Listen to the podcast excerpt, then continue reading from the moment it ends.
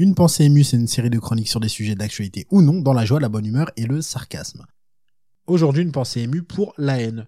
La haine, c'est un sentiment qui est clairement négatif, mais duquel peuvent ressortir des choses positives, parfois sous certaines conditions. Si, si. Un exemple très simple, les sportifs de haut niveau. Personne n'aime perdre un jeu. Encore plus quand c'est face à un enfant de 3 ans qui a la vivacité d'esprit d'un arbre, c'est pas du tout du vécu. Et quand je vois certains sportifs de haut niveau parler du rapport qu'ils ont à la défaite, on sent que leur côté compétiteur vient beaucoup plus de la haine de la défaite que du goût de la victoire. Ça veut pas dire qu'ils sont mauvais perdants, mais juste qu'ils donnent tout pour éviter de perdre. C'est cette haine de la défaite qui anime beaucoup beaucoup de sportifs de haut niveau et qui leur permet de se hisser au sommet de leur art quand on parle football ou de leur tentative d'effort physique quand on parle de tout autre sport. Je suis pas du tout objectif et je vis très bien comme ça. Bon, après, si on fait le calcul coût-bénéfice de la haine dans l'histoire de l'humanité, une Coupe du Monde et une chanson de VG Dream, ça contrebalance pas avec des génocides, qu'on soit d'accord. La chanson de VG Dream n'aidant clairement pas, au contraire. Le souci de la haine, c'est que c'est un sentiment dont on parle pas vraiment. J'ai lu un article qui disait que de tous les sentiments, la haine est celui qu'on étudiait le moins en sciences comportementales. Du moins, c'était le cas jusqu'à récemment. Et personnellement, j'ai l'impression qu'il y a un déni par rapport à ce sentiment. Parce que qu'on le veuille ou non, on a tous haine contre quelqu'un, quelque chose, plusieurs personnes, mais c'est quelque chose qui est dur à admettre pour soi parce que la haine est assimilée à la destruction, le rejet d'autrui de manière totalement subjective, un manque d'empathie, le réglisse, enfin bref, rien de bon. Et comment travailler sur un sentiment qu'on refuse d'accepter et dont on nie l'existence?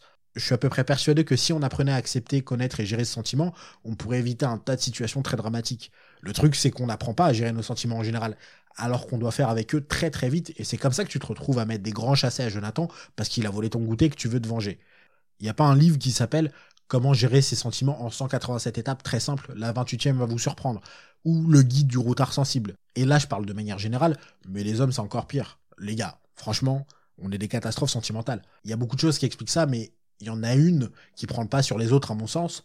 On vit dans une société où c'est très mal vu en tant qu'homme de montrer ce qu'on ressent parce que c'est jugé comme peu viril. Mais ça change absolument rien au fait qu'on ressente parfois des choses très fortes.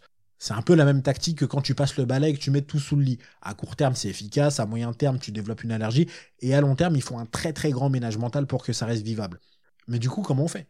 Je serais tenté de dire qu'il suffit de se concentrer sur la mort qu'on a en soi, blablabla. Mais quand quelqu'un cabosse ta voiture neuve parce qu'il n'est pas capable de faire un créneau, qu'un moustique a décidé que ton sang est un grand cru, ou que tu vois d'autres gens avoir la haine contre toi parce que tu es selon de la mauvaise couleur, ou du mauvais genre, ou de la mauvaise religion, ou de la mauvaise orientation sexuelle, ou arbitre, t'as juste la haine et ça se comprend. J'ai pas de technique à donner pour empêcher la haine de monter, mais j'en ai quelques-unes pour essayer de la faire sortir de manière pas trop destructrice et en ne blessant personne physiquement, ce qui est déjà pas mal il y a une technique qui permet d'éviter de mettre feu à une habitation toutes les semaines qui est directement inspirée de gens qui ont vécu très longtemps, râler dans son coin aussi longtemps que nécessaire. Cette technique est tout droit inspirée de ma mère.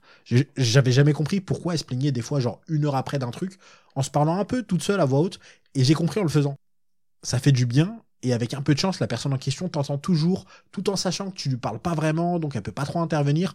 La personne en question finit encore plus frustrée que toi, et ça te libère d'un poids.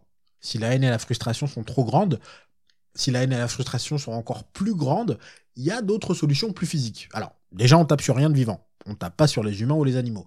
Je tiens à préciser qu'Eric Zemmour n'est pas concerné par cette règle, il ne fait partie d'aucune des deux catégories.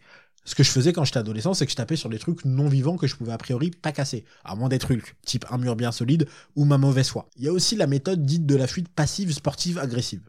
En gros, tu cours autant que nécessaire en criant à voix haute des insultes dans la langue de ton choix. T'as l'air très fou dans ces moments-là, mais ça fait un bien fou.